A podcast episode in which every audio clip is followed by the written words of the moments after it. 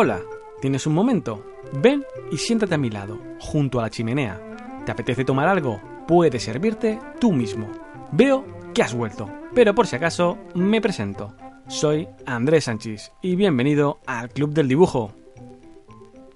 Este es el decimotercer episodio del Club del Dibujo, un podcast sobre el mundo de la ilustración y la profesión de ser dibujante y es el decimotercer episodio, pero es el primero de la segunda temporada. Empezamos nueva temporada y traigo nuevas energías para intentar que este nuevo ciclo sea tan interesante como el primero. Muchas gracias a todos los que habéis estado apoyando al Club del Dibujo desde su inicio. Espero poder madurar y fraguar una temporada todavía más interesante tanto para ti como para mí, que sea útil para todos. La verdad es que me ha costado ponerme con este capítulo, a lo tonto, y poco a poco han ido pasando las semanas, y he ido sin darme cuenta posponiendo el estructurar los episodios a tratar en la segunda temporada. Y de eso te quiero hablar, de ese momento concreto que listas proyectos, los abarcas mentalmente una y otra vez, pero que nunca empiezas. Y quien dice empezar, dice acabar. Cuando te das cuenta que llevas en un mismo proyecto más tiempo del que deberías, y por mucho que lo intentes o quieras, no sale adelante. Hoy hablaremos sobre el empezar, el acabar y el fail faster. Muchos tenemos buenas intenciones, buenas ideas, buenos proyectos. ¿No te ha pasado que tienes una idea para un libro ilustrado que sabes que lo petaría? ¿Que tienes un pack de stickers digitales que seguro que se venderían como churros? ¿O incluso esa ilustración que sabes que marcará un antes y un después en tu estilo gráfico? Lo dicho, buenas ideas, pero que sencillamente no salen, ya sea porque nunca empiezas con ello o no lo acabas.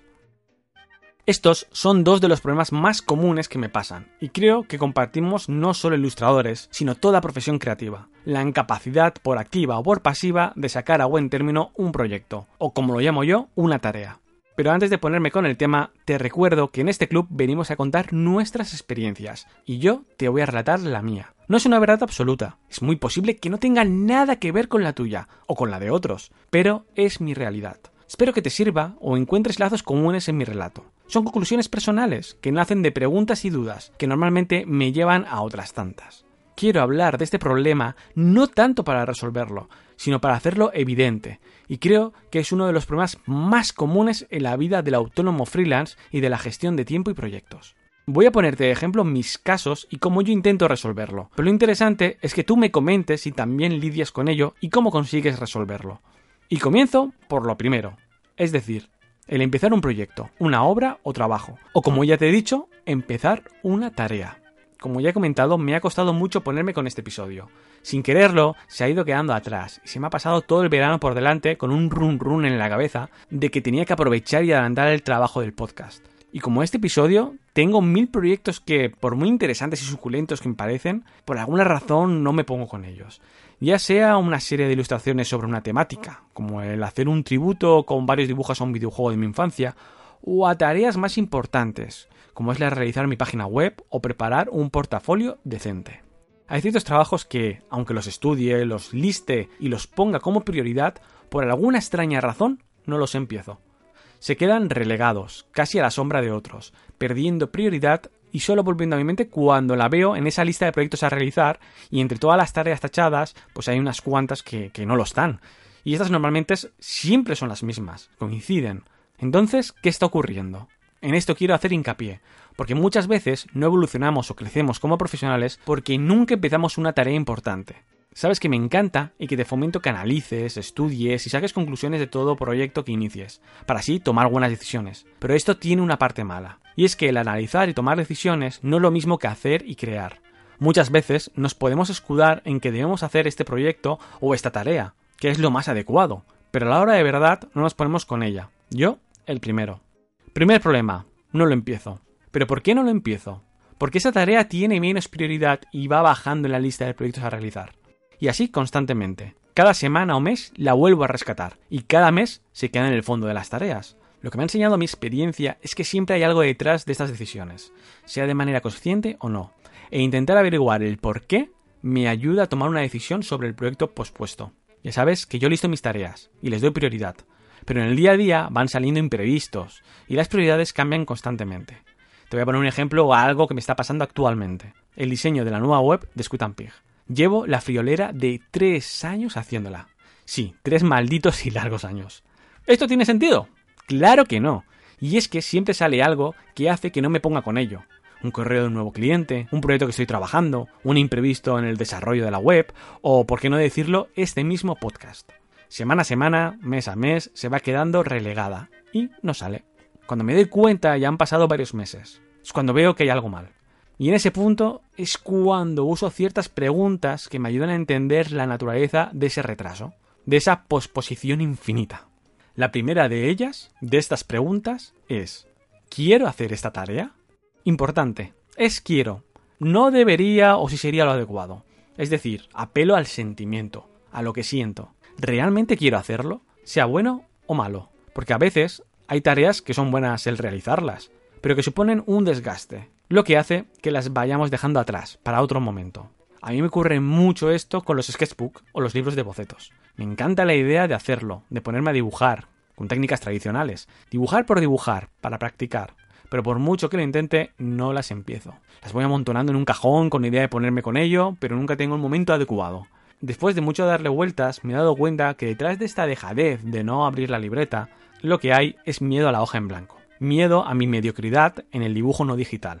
Miedo a volver a coger el lápiz después de años sin hacerlo y darme cuenta que no valgo para ello. Evidenciar lo que ya sé, que tengo la mano oxidada.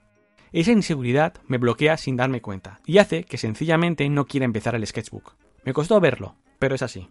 Y si no quieres hacerlo, mi consejo es que no lo hagas. Suena algo extremo, pero a veces creo que hay que serlo. Elimina esa tarea y enfoca tu energía a algo más productivo. En cambio, si aún quieres hacerlo, pasa a la siguiente pregunta. ¿Debo hacerlo? No es lo mismo querer que deber. Vuelvo al caso de la página web. Ponerme con la web no es divertido. Me aburre y me estresa el codear, maquetar y preparar los proyectos para subirlos. Pero es necesario para mi trabajo como profesional. Es algo muy importante en mi modo de trabajar, ya que es el único lugar donde aglutino mi obra, teniendo el control real sobre ella. No es un portal o comunidad online, ya sea Behance, Instagram o cualquier otra donde no tengo poder sobre mis proyectos, o por lo menos no todo el control que realmente quisiera. En mi web yo tengo la capacidad de enseñar el trabajo como yo quiero que el cliente o mis seguidores lo vean es algo que continuará así hasta que yo quiera. En Instagram o Behance no sabemos hasta cuándo estará. En Internet todo sube y en cierto momento baja. Pasó con otras comunidades como DeviantArt, Fotolog, Blogspot, Tumblr y otras tantas. En las comunidades tu trabajo es un contenido. En tu web tu trabajo es el contenido. Así que si la respuesta es que debes realizarlo, que es un deber inamovible el realizar esa tarea para crecer como profesional, entonces pasamos a la siguiente y última pregunta. En cambio, si la respuesta es negativa, que no debes hacerlo, pues la eliminamos para centrarnos en otros proyectos más importantes, que sí son necesarios. La siguiente y última pregunta que me hago es un poco compleja, y es si ahora es necesario hacerlo, o con otro enfoque sería, ¿sigue teniendo sentido hacer este proyecto o tarea? A veces pasa tanto tiempo desde que decido hacer una tarea que al verla de nuevo, a lo mejor ya está deformada y desfigurada. Yo evoluciono como profesional y si no me replanteo los proyectos pendientes, a lo mejor me pongo a realizarlos por un sentimiento de responsabilidad anterior o antigua. Puedo abarcar un proyecto que no encaje en mi nueva comunicación. Imagínate que escribí en su momento un libro ilustrado. Lo dejé y empezaron a pasar los meses sin tocarlo. Es posible que cuando lo coja de nuevo y me ponga con ello, no lo vea con los mismos ojos que entonces. ¿Tiene esto sentido? ¿Sigo siendo el mismo profesional que entonces? ¿Este proyecto va en la dirección que yo quiero ahora? Muchos ilustradores se encuentran con anclas en su vida laboral, donde los clientes les piden proyectos con estilos o discursos suyos antiguos y que no les dejan evolucionar hacia donde ellos quieren ir en ese momento. Por eso hay que tener cuidado de no ser uno mismo el que se imponga estas anclas. Las anclas dan seguridad y estabilidad, pero no te dejan viajar y evolucionar como profesional. Si después de todas estas preguntas aún quiero y debo realizarlo, utilizo dos parámetros o herramientas para llevarlo a buen puerto. Las prioridades y los deadlines, o más bien dicho, las autoentregas. Las prioridades es darle el peso real al proyecto o tarea, por encima de las demás y de manera objetiva, no dejar que otras tareas se la coman, es decir, focalizamos en ella y lo damos todo para sacarlo, incluso entendiendo que es muy posible que diga no a otras tareas más interesantes, pero no tan importantes. Enumerar y valorar la prioridad es muy importante en mi método de trabajo y a veces hay que parar para verlas de manera objetiva, ya que en el día a día nos la vuelve subjetivas. Así, por comparación, podré saber si es más importante realizar esa publicación en Instagram, acabar de maquetar el proyecto para Behance o traducir la web al inglés.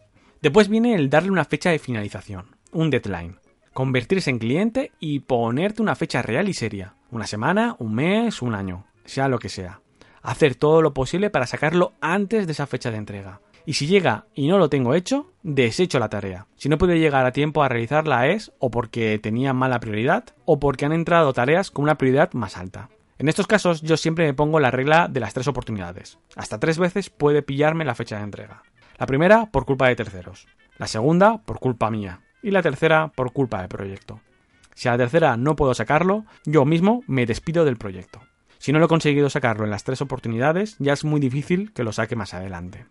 Todo depende de la importancia de la tarea. Evidentemente, si es algo tan importante como la web portafolio, lo que haría es dejarla en un cajón, en stand-by, y volver a cogerla más adelante, ya que ahora la realidad del día a día me ha demostrado que no es viable sacarla en este momento laboral o vital en que me encuentro. En resumen, cuando me doy cuenta que un proyecto no se inicia, debo ser consecuente e intentar decidir si continuar con él por mucho que me pese. Personalmente creo que el querer hacerlo tiene mucho peso. Los sentimientos que nos transmite, la sensación que nos da cuando pensamos en la susodicha tarea, nos resolverán mucho sobre la verdadera naturaleza de su pospuesto. Y es que iniciar o empezar para mí siempre es difícil. No sé para ti, pero para mí gran parte del problema para hacer cosas está ahí. No empezarlas, posponerlas. Me es más difícil ponerme con ello que hacerlas en sí mismas. La acción de ponerme con ello supone una dificultad más alta que el realizarlas. Creo que aquí el refrán de no dejes para mañana lo que puedes hacer hoy tiene más sentido que nunca. Pero hablando con otros amigos y colegas no siempre es así. Hay muchos profesionales que no tienen este problema. Son starters o iniciadores y se lanzan al proyecto sin problemas. No se lo piensan o se lo piensan con mucha cabeza y orden, pero a veces tienen otro problema que también comparto, y es el de no acabar la tarea, es decir, trabajar y trabajar en un proyecto y que éste nunca quede finalizado. Pero primero vamos a realizar nuestra primera pausa y escuchar a un profesional invitado hablando sobre el tema que tratamos en este episodio. Esta vez tengo el placer de presentar a Pedro Delgado, más conocido por los mundos del Internet como Kid Chaos. Pedro es un ilustrador con un estilo muy marcado y poderoso. Une el mundo de los superhéroes norteamericanos con la estética del diseño de personajes para videojuegos, la narrativa del manga y la expresividad de la animación cartoon una fusión única que hace que nazcan personajes potentes, con mucho carisma y con un poder de atracción visual sin medida. Para mí, Pedro representa perfectamente esa eclosión a inicios del siglo XXI y describe literalmente esa mezcla de luz y oscuridad tan ligada a los 2000, donde lo dark, lo irreverente, se unía a lo divertido y verdadero, siendo uno de los dibujantes más carismáticos y con más estilo gráfico visual de las últimas décadas. Además, sencillamente amo su obra. Pero mejor te dejo con su experiencia.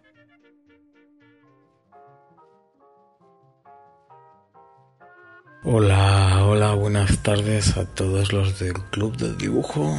En primer lugar, pues me presento, soy Pedro Delgado, ilustrador, y pues muchísimas gracias por invitarme ¿no? a, este podcast o lo que sea. Ah, no me apaño bien con estas tecnologías. y bueno, ahí, ahí les quería hablar un poquito sobre qué tanto se está deformando hoy día el famoso quote finish it, eh, not perfect, ¿no? Porque pues sí es, es cierto, hay que hay que centrarse en acabar las cosas que empezamos y llega un punto en el que pues ya no podemos seguir perfeccionándolo, ¿no? Tenemos que ser realistas y decir, ok, pues hasta aquí. Pero parece que hoy día se está malinterpretando un poquito esa, esa expresión para justificar eh, el hacer las cosas bien, ¿no? El, decir, ok, pues sí, no, no hay que dejarlo perfecto, pero tampoco hay que hacer una pinche mierda pinchada en un palo nada más que porque pum, pum, pum, venga, hay que acabarlo ya. Entonces se me hace que como que las nuevas generaciones de ilustradores van con el turbo puesto y quieren acabarlo todo rápido, en plan pum pum pum pum, venga, en una hora o dos horas toca hacer una pedazo de ilustración y obviamente se ve apresurado, se ve mal, pero pues si les dices, güey, mm, trabájatelo, hazlo bien, te vienen con lo del finish is not perfect, ¿no? Como que, ay, no, pues es que es más importante acabarla. Y pues digamos que estoy un poco en contra ya hoy día de esa expresión porque es a lo que se está agarrando mucha gente para justificar su falta de ganas o su falta de, de disciplina a la hora de aprender una técnica, ¿no? Entonces, pues Ahí les va, ahí les va mi consejo. Es decir, si, si cuando estás comenzando a ilustrar, estás aprendiendo, no te tomas tiempo en, en, hacer pues muy tardado, ¿no? A lo mejor en hacer en 30 horas lo que ya un profesional haría en dos o en tres. Eh, si no dedicas esas 30 horas, no estás andando todo ese camino de aprendizaje, ¿no? No estás aprendiendo, fallando, probando, que es una parte muy, muy, muy, muy importante cuando uno aprende, ¿no? A ilustrar, el, el poder practicar sin, sin limitaciones y sin, sin que nadie te esté diciendo, no, sabes que esto me lo tienes que entregar para mañana, ¿no? Pues creo que es muy sano que como ilustradores a veces nos tomemos nuestro tiempo para practicar y probar y hacer las cosas bien, ¿no?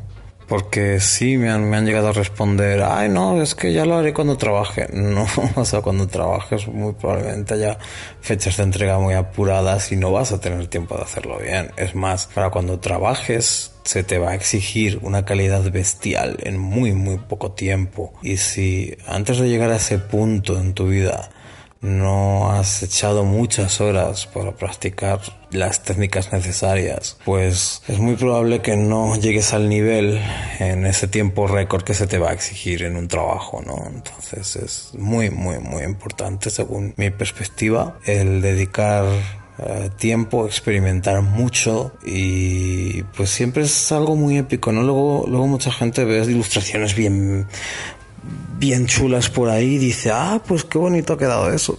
Y pues le preguntas al, al, ilustrador o ilustradora y te va a decir, ah, pues es que le metí 30 o 40 horas. Y yo he visto gente que responde a esa gente, no sé, es digno de admirar, ¿no? De que alguien tenga esa pasión y esa dedicación y esa disciplina para decir, quiero hacer esta ilustración y no la voy a hacer apresurada. La voy a hacer pues tardando lo que tenga que tardar, ¿no? Pues 30 o 40 horas, las que sean. Y veo gente que responde a, a estos ilustradores con, con, cosas como, ah, wow, eres estúpido, ¿por qué dedicas tanto tiempo? Y cosas así. Es como que lo primero nos falta de respeto, ¿no? Cada quien pues dedica el tiempo que, que quiera. Y pues lo segundo, igual a más de uno le venía bien también dedicar ese tiempo en lugar de hacer mierdas apresuradas todo el rato. Pero bueno, yo conozco gente que, no voy a nombrar, pero que, que nunca ha querido aprender a hacer las cosas bien, sino que solo hacen cosas rápidas, apresuradas y tampoco les falta trabajo porque sí que es cierto que, que hoy día a la hora de trabajar se valora muchísimo más eh, la entrega que la calidad, hasta límites muy, muy, muy extremos, ¿no? Entonces, si no cuidamos luego las ilustraciones personales que, que, hacemos de nosotros para nosotros y no dedicamos ahí nuestro corazón y nuestra pasión, pues cuando si no, ¿no? Porque en el trabajo no, no nos lo van a permitir. Siempre se nos va a exigir la entrega por encima de la calidad. Y bueno, pues eso era todo. Me pidieron participar respecto a este tema y eso es, eso es todo lo que tengo que decir, ¿no? Quizá no es la opinión más popular o más agradable o no es la que quiere escuchar todo el mundo, pero pues yo, yo estoy seguro de que varios profesionales me, respaldan. En mi Facebook se puede comprobar, hice un post similar a esto hace poquito y varios profesionales muy buenos comentaron cosas muy interesantes al respecto. Entonces, bueno, no estoy solo en mis ideas. Ahí queda eso. Un saludo chicos, un besazo para todo el mundo. Muchas gracias Pedro por tus palabras. Es todo un honor tenerte en el Club del Dibujo. Puedes disfrutar del trabajo de Pedro en obras como Bastion 7, creado por Shin Chicks Galloway, Casper and the Spectral, Flash Gordon o The Giveaway, entre muchas otras. Incluso en el cómic oficial de La Roja, A por ellos, publicados por Panini. Como ilustrador, ha colaborado en artbooks como The Piper Project, Clockwork Girl, el cómic Ultra Duck de Edgar Delgado o en el rediseño de la archiconocida mascota de DeviantArt. Actualmente trabaja en Mighty Animation, mientras realiza ilustraciones enfocadas al merchandising para la todopoderosa Marvel. Pero mejor, pásate por su Instagram y literalmente alucina con su trabajo. www.instagram.com barra TheKidChaos.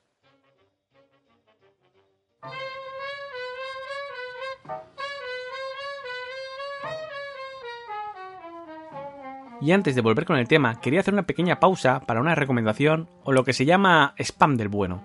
Y es que mi compañero, Pedro Arilla, ha vuelto con Don Serifa, el podcast de tipografía de habla castellana por excelencia.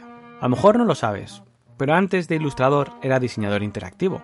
Y la tipografía era algo realmente importante en mi vida. Siempre me ha encantado la letra y toda la cultura que hay alrededor. Y aunque ya no ejerza tanto con ella, sigue teniendo peso en el trabajo como ilustrador que realizo ya que muchos de los parámetros y conceptos comunicativos se comparten en ambas disciplinas. Por esto, te recomiendo este retorno de Don Serifa Podcast, en su segunda temporada. Puede que nunca hayas escuchado nada sobre la tipografía, pero dale una oportunidad, y quién sabe, a lo mejor descubres que te apasiona tanto como a mí. Te invito a que escuches el segundo episodio dedicado a un referente del mundo de la tipografía, Eric Gill, donde podrás descubrir y alucinar cómo se une el art and craft, el logo de Metro de Londres y la zoofilia. Toda en una interesante historia real, Puedes encontrar todo el contenido de Don Serifa en su web www.donserifa.com.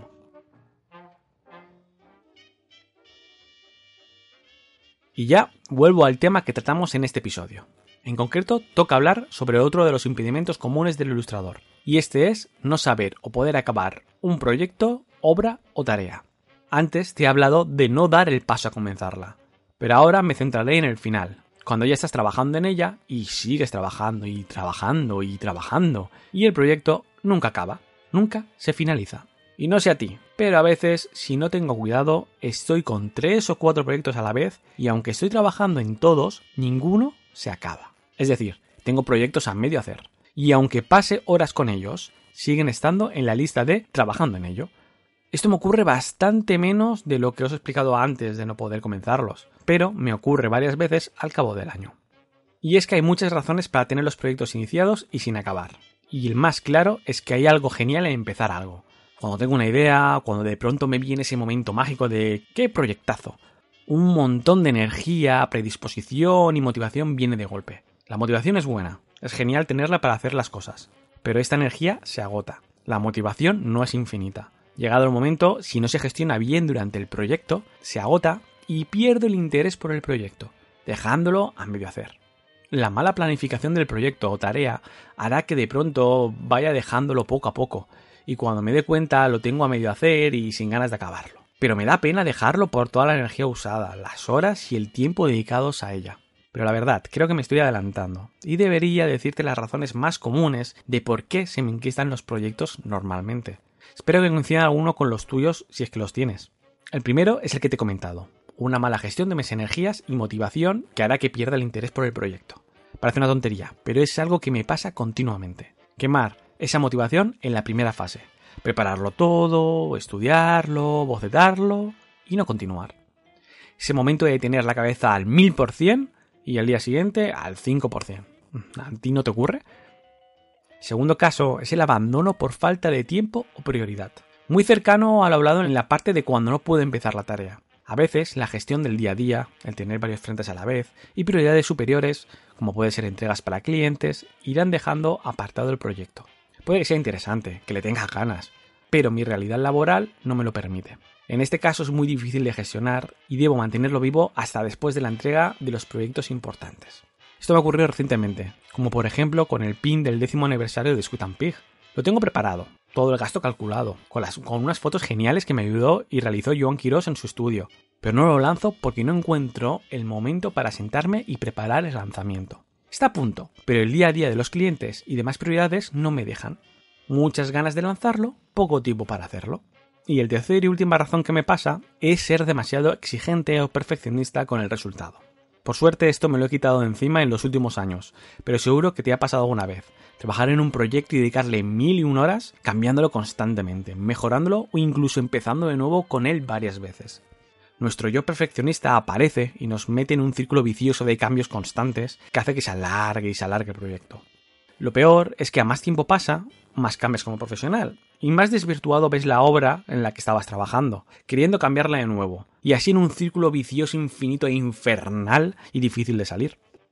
Para tratar de resolver este tipo de proyectos utilizo las mismas técnicas o herramientas que en las tareas que no empezaba. Las preguntas del ¿quiero hacer esta tarea? ¿Debo hacerla? ¿Es necesario hacerla? ¿Sigue teniendo sentido este proyecto?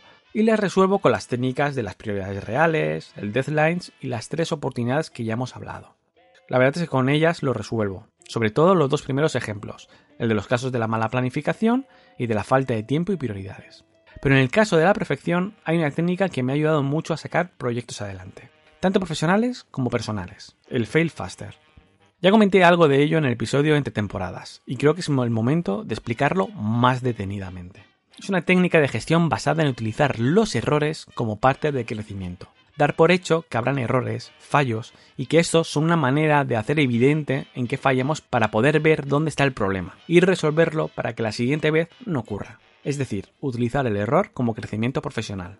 Pero entraremos en el Feel Faster y en cómo lo uso en mi día a día como ilustrador después de la siguiente mini experiencia. De nuevo, hacemos una pequeña pausa para escuchar la experiencia de una profesional. Esta vez tengo el honor de presentar a la ilustradora Mar Villar, especializada en ilustración editorial, libro infantil y libro de texto.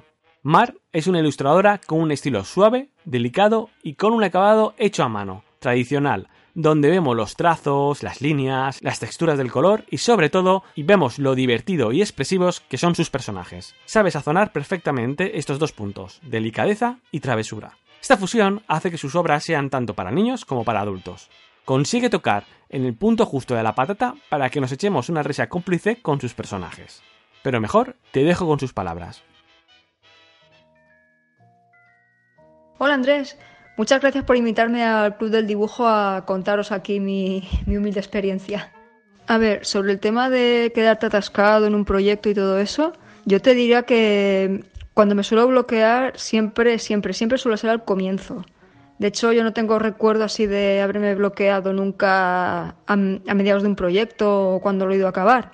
Y en cuanto a motivos de por qué me suelo quedar bloqueada en los proyectos, yo casi que hay una diferencia entre proyectos personales y, encargos. A ver, en proyectos personales yo tendré por ahí en libretas y en cuadernos de bocetos tendré por ahí mm, mil ideas de, de posibles proyectos, cosas así empezadas, alguna idea para algún tipo de libro o personajes con sus historias y tal. Pero bueno, al final digamos que no las acabo desarrollando del todo. Porque sí que es verdad que al principio empiezo como muy motivada, con mucha energía, pero luego llega un punto en el que le empiezo a ver fallos, le saco pegas o empiezo a pensar que esto, que esto va a ser una castaña y, al final pues te, te, vienes un poco abajo y lo guardas ahí en un cajón y, y, lo dejas de lado. Y yo creo que esto en mi caso puede ser porque me empieza a entrar una cierta inseguridad o porque no tengo del todo claro lo que quiero hacer o una combinación de las dos cosas o porque no es el momento y tengo que madurar más la idea y claro, al final no sale. Y también como me suelo dedicar más a trabajos infantiles y para niños, pues muchas veces se me ocurren eh, ideas para, para, desarrollar historias, para escribir historias con determinados personajes. Y claro, eh, yo lo intento escribir, pero es verdad que como nunca, digamos que nunca he escrito nada en serio ni, ni con la intención de, de, que sea un libro, que se vaya a publicar, entonces ya me empieza a entrar la idea de que yo no sé escribir, que me estoy metiendo en un campo que no es el mío, que que soy una impostora y todo eso y al final eh, lo dejo, lo, acabo dejando de lado. Y claro, a todos estos motivos le sumas que son proyectos personales que, claro, no tienen fecha, entonces tú los dejas y dices, bueno, ya lo retomaré. Pero, o sea, eso es mentira, mentira a ti misma, ¿no? nunca lo retomo. Y entre eso y que le doy prioridad a los encargos que me entran, que realmente son los que me dan de comer, pues al final todo eso se, queda, se va quedando en un cajón. Y en cuanto a encargos reales, ya para un cliente, cuando me suelo atascar, como ya he dicho, siempre suele ser al principio. A ver, lo normal es que para, para un libro, cuando a ti te lo encargan, te, te envían el texto, tú te lo lees, lo dejas reposar, más o menos le, en tu cabeza le vas pillando el tono, luego vas desarrollando personajes, haces storyboard, bocetos y por último los finales. Eso sería así, eh, resumiendo mucho.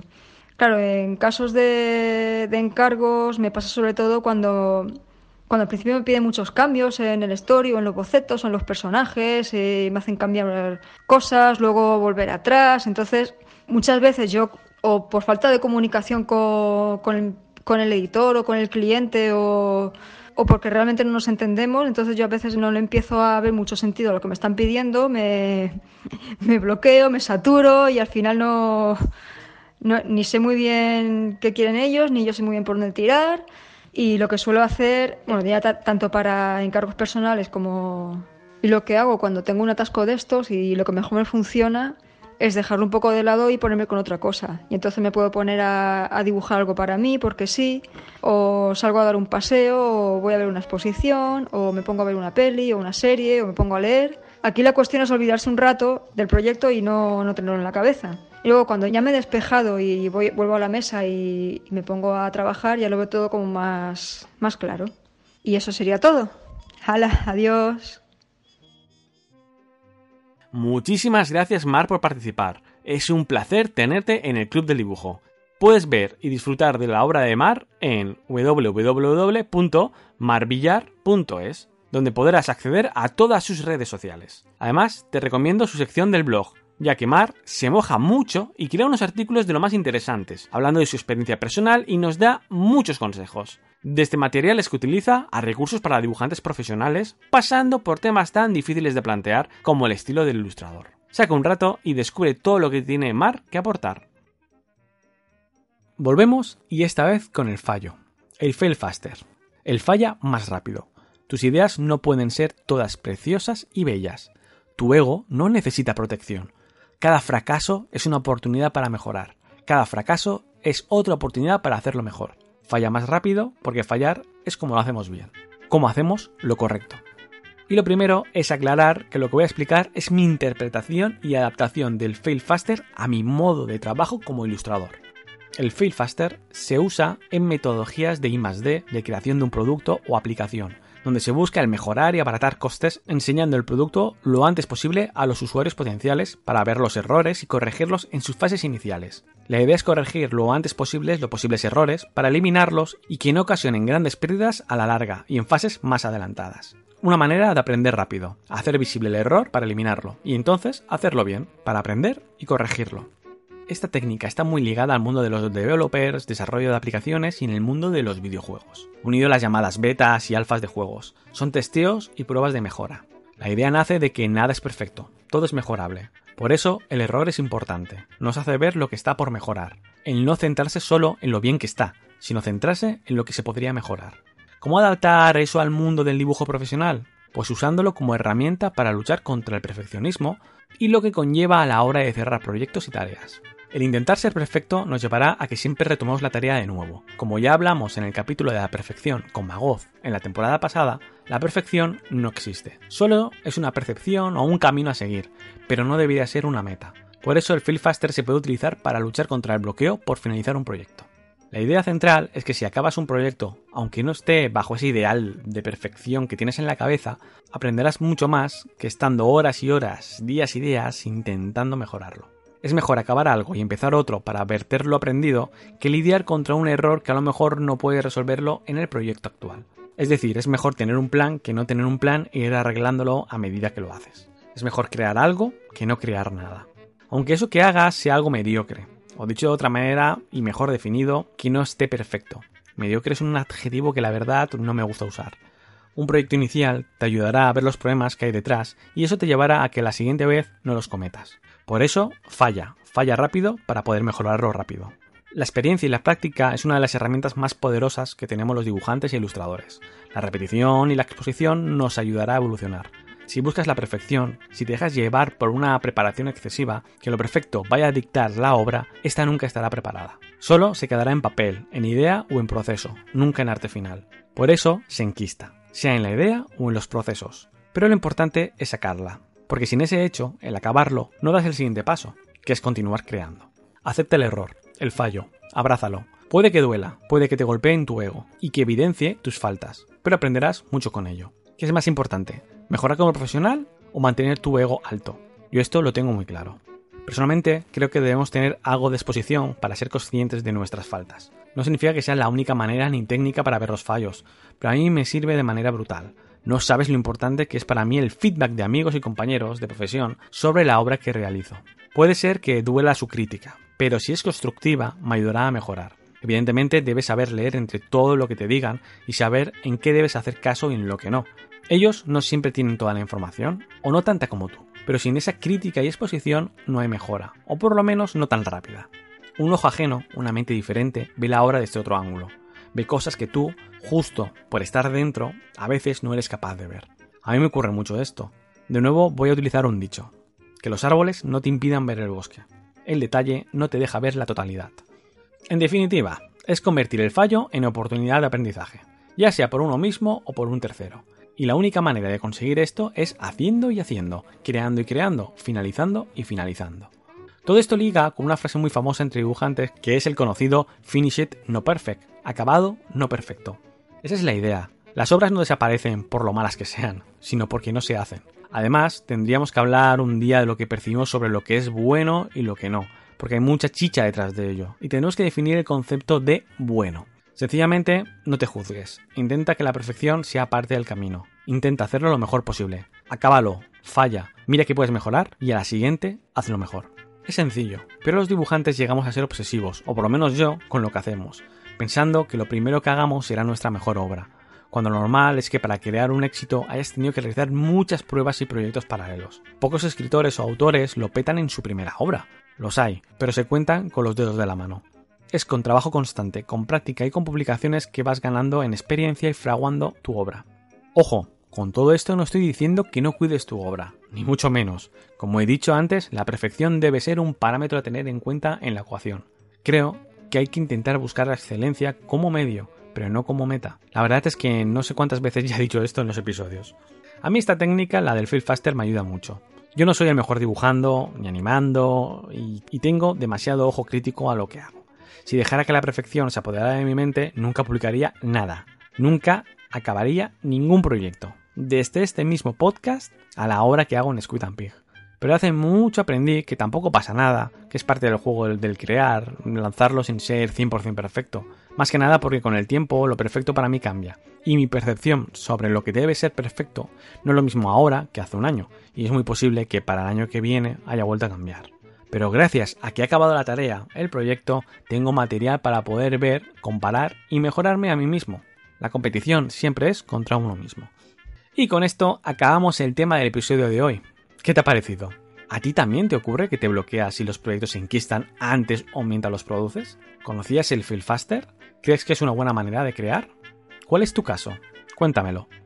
¿Te ha gustado el programa? Si es así y quieres ayudar al Club del Dibujo, en esta segunda temporada he creado una cuenta de Coffee, la plataforma de apoyo a los autores, donde puedes invitarme a un café virtual y así apoyar al podcast. Yo te invito a un whisky ahora, tú me invitas a un café después. Será una manera de que pueda hacer que esto crezca, como por ejemplo con un dominio o un hosting propio. Así que si quieres, puedes invitarme a un café en www.co-fi.com barra el Club del Dibujo. Ahora vamos a hablar de novedades del Club del Dibujo. Durante este verano, como conserje del club que soy, he hecho limpieza y he abierto habitaciones que había en el local del club han estado cerradas bastante tiempo y era hora de hacer limpieza y darles una utilidad. Las he dejado todas dispuestas para que compañeros y amigos puedan darles usos. Así, de esta manera, a partir de este episodio, y si todo va bien en la segunda temporada, tendremos varias secciones, varias habitaciones habilitadas para nuestros compañeros y en cada episodio tendremos una sección. Para estrenar la segunda temporada tenemos el placer de tener a Iobru, cabeza de Ilustrando Dudas. IO está especializada en todo lo relacionado con la profesión del dibujo y la ilustración, sus mercados, canales de acceso, legalidad, portafolio, promoción, gestión y organización. Estoy seguro que la conoces por su proyecto de Ilustrando Dudas, un portal referente dentro del sector del dibujo profesional. Si no es así, ya estás tardando en pausar este podcast e ir a ver todo lo que contiene en www.ilustrandodudas.com. Muchos de los oyentes me enviáis dudas y preguntas por privado. Muchas veces salen temas muy interesantes y es una pena que éstas se queden entre nosotros. Por eso, hablando con IO, hemos llegado al acuerdo que a partir de ahora y cada 3-4 episodios tendremos la sección que hemos llamado El consultorio de IO Bru, y donde ella contestará de manera cercana y profesional aquellas dudas que tengáis. Pero lo mejor es que ya os deje con la sección.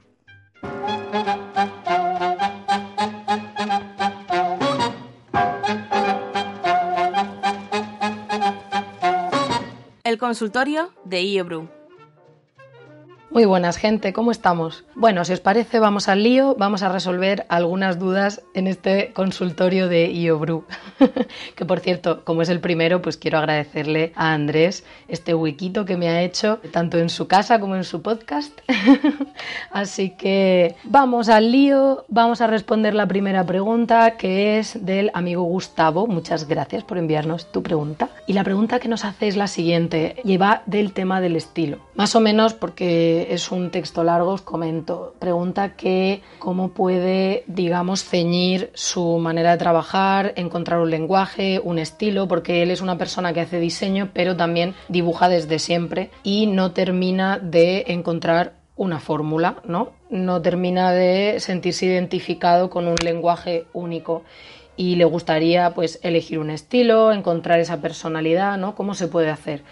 Vale, aquí se mezclan varios temas. He querido empezar con esta pregunta porque realmente sé que es uno de los grandes quebraderos de cabeza de casi todos los ilustradores que empiezan. Así que vamos a empezar por el tema de chip del hobby y el chip de trabajo.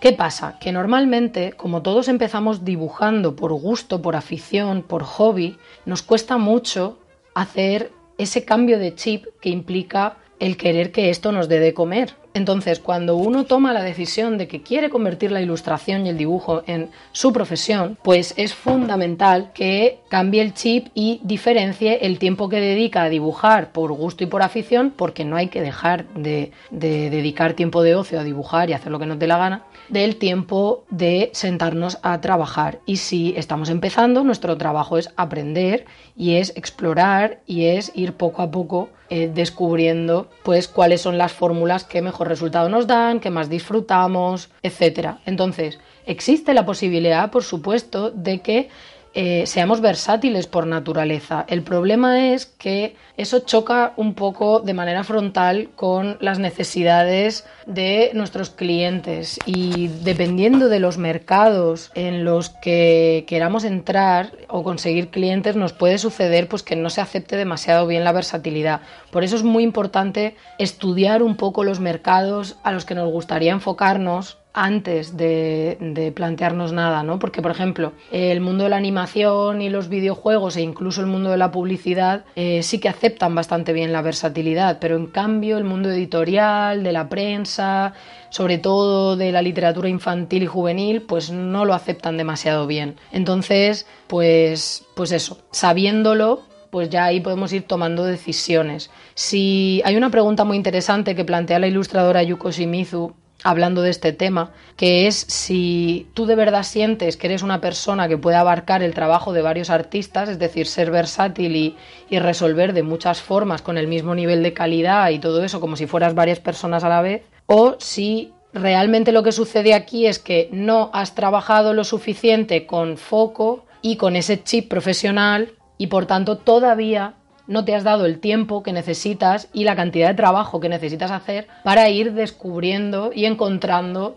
tu lenguaje, tu universo personal, tu estilo. ¿Vale? Yo es que no soy nada partidaria de la palabra estilo. a mí me gusta universo personal, lenguaje personal. Y es verdad que podemos tener varios.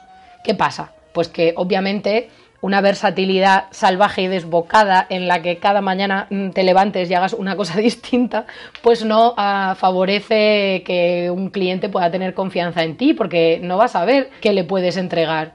Entonces, ¿de qué maneras podemos, digamos, domesticar un poco esa versatilidad y darle forma para que eh, la podamos enseñar y genere confianza?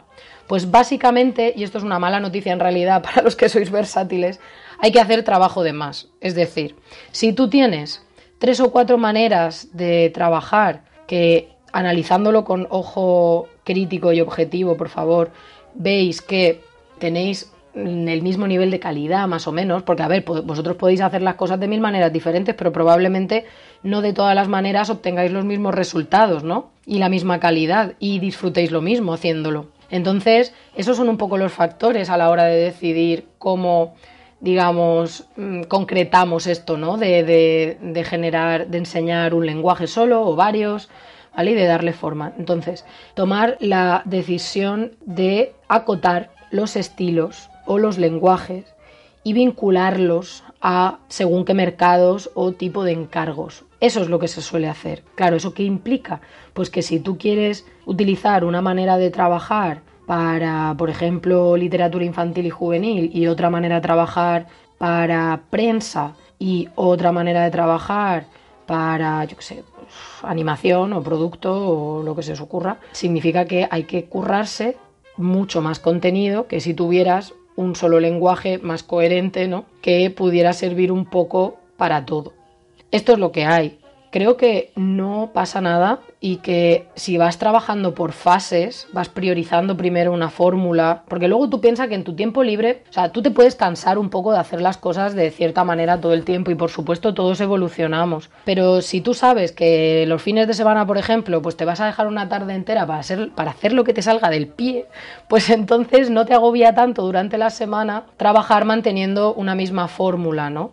También, claro, es fundamental que si hacéis, eh, si empezáis a hacer un proyecto, mantengáis la misma fórmula, la misma manera de resolver, es decir, las mismas pautas de estilo, eh, las mismas pautas gráficas a lo largo de todo el proyecto. Es súper peligroso y esto yo a veces lo veo con alumnos que están empezando, pues eso, ¿no? Que, que hacen un proyecto y dentro del mismo proyecto, que, que todo forma parte de lo mismo, que es una serie o una secuencia, el estilo cambia la paleta cambia. Eh, en algunas imágenes pone línea, en otras solo a mancha, en algunas pone textura, en otras no. Entonces, en algunas eh, los personajes los hace pues con un tipo de nariz, en otra. Claro, ¿qué pasa? Pues que eso no genera coherencia. ¿Cuál es el, la consecuencia, un poco el resultado de eso? Pues que cuando una persona ve ese proyecto no termina de hacer inmersión, no termina de meterse, no termina de creérselo. Entonces hay que tener mucho cuidado con eso. Ya sabéis que un buen portafolio se tiene que, que hacer a base de crear pequeños proyectitos, ¿no? Entonces, claro, cuando vemos la, web de alguien, generalmente es una galería de proyectos. Si tú en esa galería de proyectos, cada proyecto es diferente, pues ahí va a quedar como un popurrí terrible. Pero si acotáis tres o cuatro fórmulas, maneras de trabajar y de cada fórmula creáis unos cuantos proyectitos, ya ahí se puede ver pues algo más homogéneo. Luego también la manera de enseñarlo. Hay veces que conviene, o sea que sí que funciona la opción de ponerlo todo junto en una galería de proyectos, hay veces que es mejor separarlo por secciones porque cada manera de trabajar va a tener, como digo, un lenguaje súper distinto. Ejemplos de ilustradores que pues sí que han hecho camino eh, siendo versátiles. Yo pienso que a las personas versátiles les cuesta un poco más entrar ¿vale? En el mercado, pero una vez se meten, pues tienen la misma cantidad de trabajo y posibilidades de trabajo que los demás, ¿vale? No penséis que solamente teniendo un estilo, un lenguaje súper definido vais a conseguir trabajo y que de la otra manera moriréis de hambre, porque no es así. Pues por ejemplo, Gusti, José Luis Ágreda, Christoph Newman, Lucía, a ver, que me voy a matar con este apellido, Gagliotti. bueno, pues son un ejemplo, una muestra de unos pocos ilustradores, pero hay muchísimos, ¿vale? Entonces, Gustavo, pues muchas gracias por habernos hecho esta pregunta y espero haberte podido responder. Quiero que te lo tomes con calma, que analices si lo que está sucediendo ahí es que cuando te sientas a dibujar y a trabajar lo haces más en realidad por ocio que por trabajo y al no hacerlo por trabajo no te cuestionas todas estas cosas que te, que, te acabo de explicar. Normalmente la clave está en preguntarnos, en cuestionarnos y en pararnos a pensar antes de hacer. Eso nos suele dar muy buen resultado para ir avanzando. Bueno, y para continuar, vamos con otra pregunta que me ha parecido muy interesante. Esta es un poquito más técnica y nos la ha hecho Eva.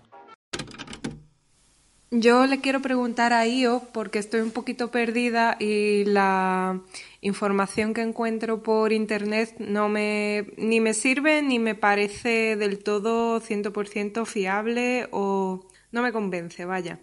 Le quiero preguntar cómo se pueden calcular los derechos de explotación de una ilustración en un presupuesto o en una factura. Eh, en el ámbito español, o sea, cómo se hace. Si se hace como un factor, como una multiplicación, no sé. Tampoco sé si hay una legislación a nivel español a la que nos podamos acoger eh, con respecto a los derechos de explotación o si nos tendríamos ya que acoger a, un, a una legislación eh, del marco europeo, digamos. Yo cuando vivía en Alemania y hacía mis primeros pinitos por allí de ilustración, pues era como que estaba todo mucho más claro y sí había directrices para calcular los derechos de explotación, eh, dependiendo del contexto en el que se va a utilizar la ilustración, el tiempo, el tipo de producto, etcétera. Pero la verdad es que por España no encuentro nada y creo que hace falta saberlo. En fin, espero que me pueda ayudar. Audio enviado por Artwork by Eva Rodríguez www.artworkbyevarodríguez.com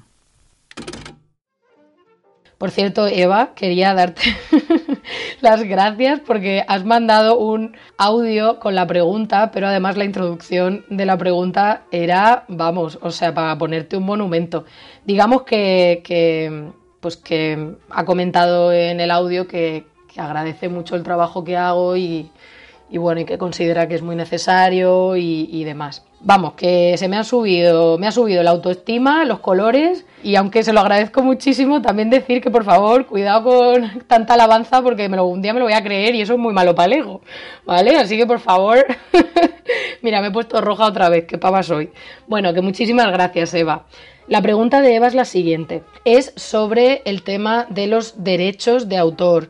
Eh, los derechos de explotación, ¿vale? Los royalties, todas esas cuestiones relacionadas con ganar dinero con una comisión o un porcentaje que viene del precio de venta de productos que llevan nuestras ilustraciones. Este tema es bastante complejo y por desgracia pues no puedo entrar realmente en profundidad como me gustaría porque es un tema que lleva pues tela, telita, tela, ¿vale? Y es algo que por ejemplo explico eh, en profundidad y muy vinculado al tema de cómo presupuestar y cómo poner precio en el curso Soy Ilustrador y ahora qué, que justo vamos a tener una convocatoria en noviembre, ¿vale? Lo digo porque es que son temas que yo normalmente tardo como mínimo dos horas en explicar. Por un lado, el tema de, los derechos de autor, que si eso no terminas de tener claro de dónde viene, simplemente viene de que la figura profesional del ilustrador es autor, que somos autores. ¿vale? Como los músicos y como los escritores. Y por tanto, la manera de cobrar por nuestro trabajo no es ni vendiendo nuestra obra, ni es, eh, digamos, ofreciendo un servicio por precio hora, sino lo que hacemos es crear imágenes que luego alquilamos entre comillas, lo que alquilamos son los derechos de autor de, esa obra, ¿vale? Los derechos de explotación y esa es la razón por la que es tan complicado poner precio al trabajo de ilustración. Porque por ley, eh, la ley de propiedad intelectual, que es la que regula nuestra figura profesional y nuestro trabajo, dice que tenemos que beneficiarnos proporcionalmente de los beneficios o la explotación que vaya a hacer eh, nuestro cliente, ¿vale? O ese tercero con nuestro trabajo. Entonces, claro, eso lo complica todo muchísimo porque para cobrar de manera justa nos toca pues analizar tropecientos, mil millones de factores. Por eso yo en el curso pues hago un apartado súper extendido, incluso planteo ejercicios, pongo ejemplos de, encargos ficticios que luego analizamos y que y le ponemos precio juntos, o sea, a saco, porque si no es muy difícil, ¿vale? yo entiendo que esto es algo que, que hay que experimentarlo y aprenderlo a lo largo de tu carrera profesional, de toda tu carrera. Es algo que nunca se termina de aprender y por desgracia por esto que he comentado, no hay un documento que nos diga, pues si el encargo es así, así y así, entonces este es el precio correcto. No, es todo bastante a ojo. Es una mezcla de hacerlo a ojo, pero de tener muchas referencias reales de cuáles son los precios, cuáles son los porcentajes de royalties, etcétera, etcétera. También, para añadir complejidad a este tema tan guay, Eh, hay que tener en cuenta que dependiendo del mercado y del tipo de encargo, hay diferentes maneras de cobrar. ¿Vale? Las maneras de cobrar pueden ser a tanto alzado, que es un precio fijo, o por adelanto más royalty. Esas son las dos fórmulas más habituales, pero luego hay otras. Entonces, realmente, para hacerlo súper simplificado, ¿qué dos factores principales hay que tener en cuenta a la hora de cobrar? Pues por un lado, el volumen, cantidad, complejidad del trabajo y por otro lado, el uso que le van a dar a nuestro trabajo, ya sea poniéndolo en un producto que luego van a reproducir, distribuir y vender, o a nivel divulgativo o promocional si es para una campaña publicitaria o para un vídeo educativo o algo así para algo relacionado pues, con ventas o con, o con divulgación o entretenimiento, mundo del entretenimiento. Entonces, el factor uso, muchas veces, la manera de calcular cuánto nos correspondería por ese uso en el mundo del producto manufacturado, ¿vale? Se hace normalmente aplicando un porcentaje que nos correspondería por cada producto, por el precio de cada producto que se vende. Ya sé que esto es berenjenal, que ya estáis más perdidos que un pulpo en un garaje, no os preocupéis, ¿vale? Con que esto sea una primera aproximación a este tema, que os genere curiosidad y os empecéis a dar cuenta de que hay que indagar más, pues ya es suficiente. Luego, pues eso, cuando creáis que toca, pues es muy importante que pues eso es, leáis artículos de Ilustrando Dudas, busquéis por internet eh, pues más información, si sentís que lo necesitáis porque nos aclaráis, pues que hagáis, por ejemplo, el curso Soy Ilustrador y ahora que, que os busquéis la vida para tomar esas referencias de mercado, para saber cómo funciona todo, etcétera. Entonces, la pregunta esto ha sido solo la introducción a la pregunta de Eva, ¿vale?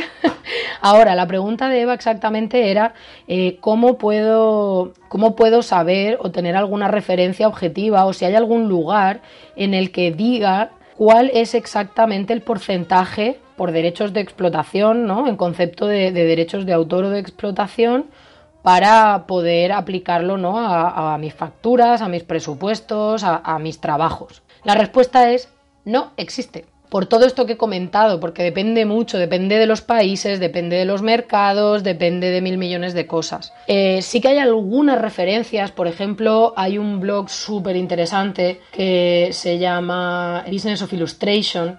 Y ahí, por ejemplo, tiene un post en el que comenta, pero solamente a nivel mundo editorial, cuáles son más o menos los porcentajes que se mueven.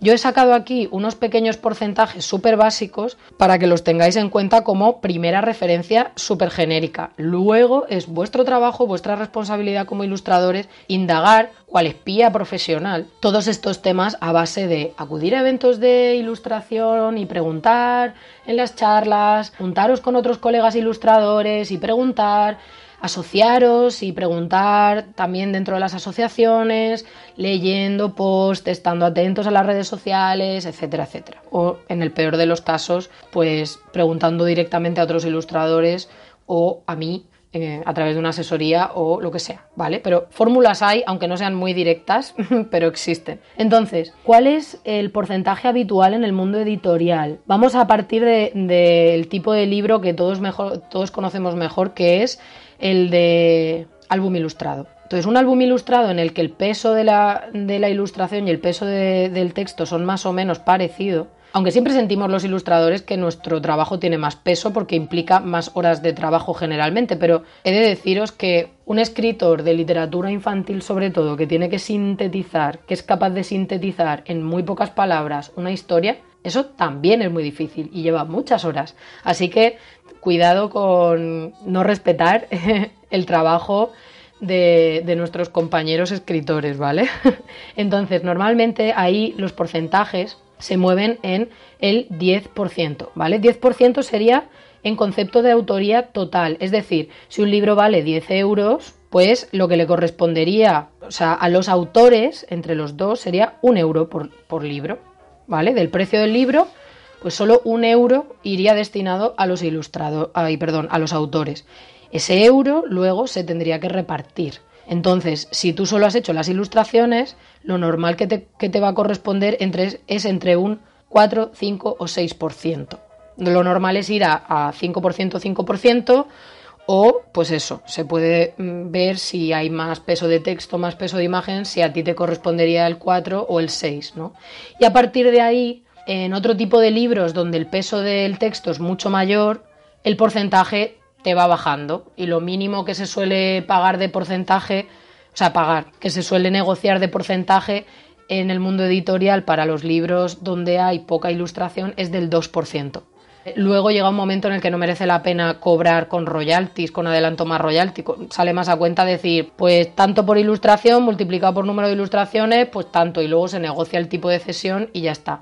Como os digo, no puedo entrar en profundidad en esto porque es muy complicado. Y si tenéis dudas, ya sabéis que en Ilustrando Dudas podéis eh, encontrar mucha información o podéis llegar a mí y a través de los cursos o del asesoramiento y el mentoring. Entonces, después tenemos el mundo del producto manufacturado, donde también es muy habitual que según el nivel de producción tengáis que plantear unos porcentajes o un precio, pero eh, calculando, ¿no? Entonces, si yo sé que van a aplicar mi trabajo a, vamos a poner mil mochilas, ¿vale? A mil mochilas que van a vender, voy a poner igualmente un precio redondo, ¿vale? A 10 euros. Entonces, lo normal en el mundo del producto manufacturado y del licensing es aplicar entre un 5 y un 10%. Y eso, ese porcentaje va a variar dependiendo del submercado. Es decir, no es lo mismo el producto manufacturado de tipo papelería, stationery, producto escolar y todo eso, que el mundo de la moda, que el mundo del entretenimiento, que el mundo de home decor, que, que el textil, que. ¿Vale? Por eso es nuestra responsabilidad aprender e indagar sobre los mercados en los que nos queremos meter. Y eso lleva tiempo y es algo que va a estar ahí siempre. Pero bueno, es algo que hay que asimilar. Entonces, pues ya sabiendo esto, si a ti te dicen que van a hacer 10.000 mochilas, tú tienes todo el derecho del mundo a preguntar que, cuánto, a cuánto van a vender la mochila, entonces te dicen, pues 10 euros. Y tú, vale, pues si van a vender 1.000 mochilas a 10 euros, y yo voy a, voy a empezar por un porcentaje del, del 10%. Entonces, pues sería un euro que me correspondería por el precio de cada mochila, ¿no? Multiplicado por 1.000, 1.000 euros. Si en el mundo del producto escolar y de los complementos lo habitual es el 10%, pues yo ya sé que lo justo sería que yo, por esa imagen que me han pedido que haga, he de cobrarles 1.000 euros. Pero como os digo, esto es un ejemplo súper simplificado, luego hay que tener en cuenta pues, muchísimos otros factores y demás. Así que, bueno, espero que este primer consultorio de IOBRU os haya gustado y estoy deseando hacer el siguiente. Así que un beso súper fuerte a todos. ¡Chao!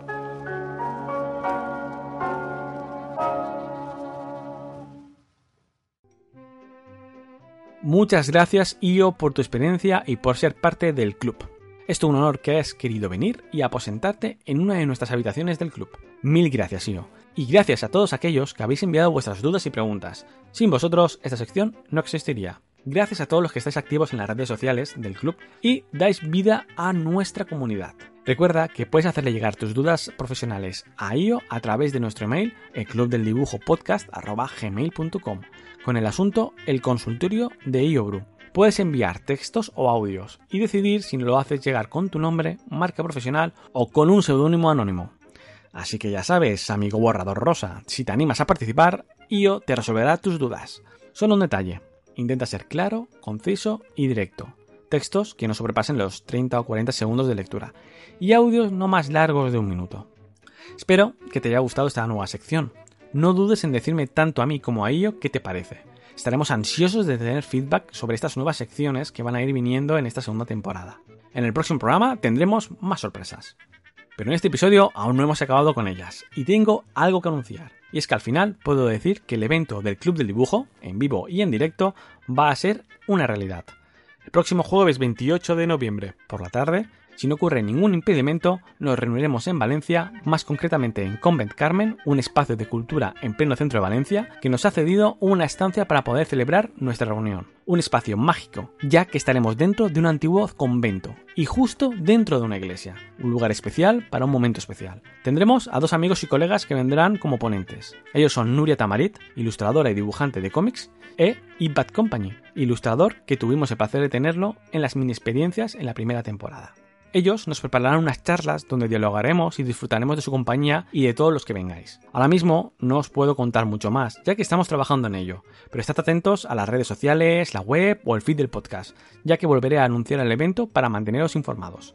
Espero que podamos vernos en real y me saludéis. Será una tarde inolvidable. Ahora viene el momento de la recomendación, y hoy te voy a recomendar el video podcast Streaming de Dibujantes, un proyecto de dos dibujantes, David López y David Lafuente. Es un canal de YouTube donde suben episodios en formato podcast hablando sobre la profesión de ser dibujante de cómics, tertulias con otros dibujantes y profesionales, consejos sobre el dibujo, rankings, directos y mucho más contenido de calidad. Sobre todo me encanta su cercanía y veracidad. Tienen unos invitados de lujos como Maribel Carot, Pamf, Zayas, Clara Soriano e Isaac Sánchez, entre muchos otros, y consiguen unas conversaciones de lo más entretenidas y didácticas. Material de primera que os recomiendo muchísimo, ya no solo si eres dibujante de cómics, o si eres ilustrador, aficionado o sencillamente quieres pasar un buen rato. El podcast se puede seguir perfectamente sin ver el contenido del vídeo, pero te aconsejo ver lo que van poniendo en él, ya que hay vídeos de procesos de trabajo muy interesantes. Puedes encontrar su canal buscando en YouTube Streaming de Dibujantes o en Twitter con el usuario Streaming Dibujantes, el streaming sin vocales, STRMN, aunque te recuerdo que podrás encontrar todos los enlaces en la entrada de este episodio en la web del Club del Dibujo. Para ir finalizando, te quiero recordar que puedes apoyar al Club del Dibujo a través de los cursos de Domestika. Si estás pensando en darte de alta como usuario en Domestika o en comprar alguno de sus cursos o packs, puedes hacerlo a través de las URLs de acceso que encontrarás en la web del club. Si lo haces a través de ellos, los chicos de Domestika nos darán un micropago por haberlo hecho a través de nosotros. A ti no te costará nada, pero harás que podamos generar unos pequeños ingresos que después podré invertir en mejorar el club del dibujo o incluso poder comprar cursos y regalarlos en sorteos. Además, puedo crear códigos de descuento hasta un 40% o pedir alguna lección abierta de ciertos cursos. Así que si necesitas un descuento o quieres probar una lección de algún curso, avísame y si somos unos cuantos podré generar cada cierto tiempo uno para que así os ahorréis unos cuantos euros o dólares. Podéis acceder a través de bit.ly barra domestica cursos y así podrás apoyar al club. Y hasta aquí el capítulo del Club del Dibujo. Si te ha gustado este episodio, recuerda darle una estrellita, un like, una recomendación o un comentario en la plataforma donde nos escuches. Esto hará que el Club del Dibujo sea más visible. Incluso puedes compartirlo o hablar de él entre amigos y redes sociales. A más gente conozca este club, más interesante será vuestro feedback. Te lo agradecería muchísimo. Para poder mejorar y hacer del Club del Dibujo un lugar mejor e interesante, hazme llegar tus comentarios y opiniones. Te animo a que me lances un tema directamente y así crear programas interesantes para todos.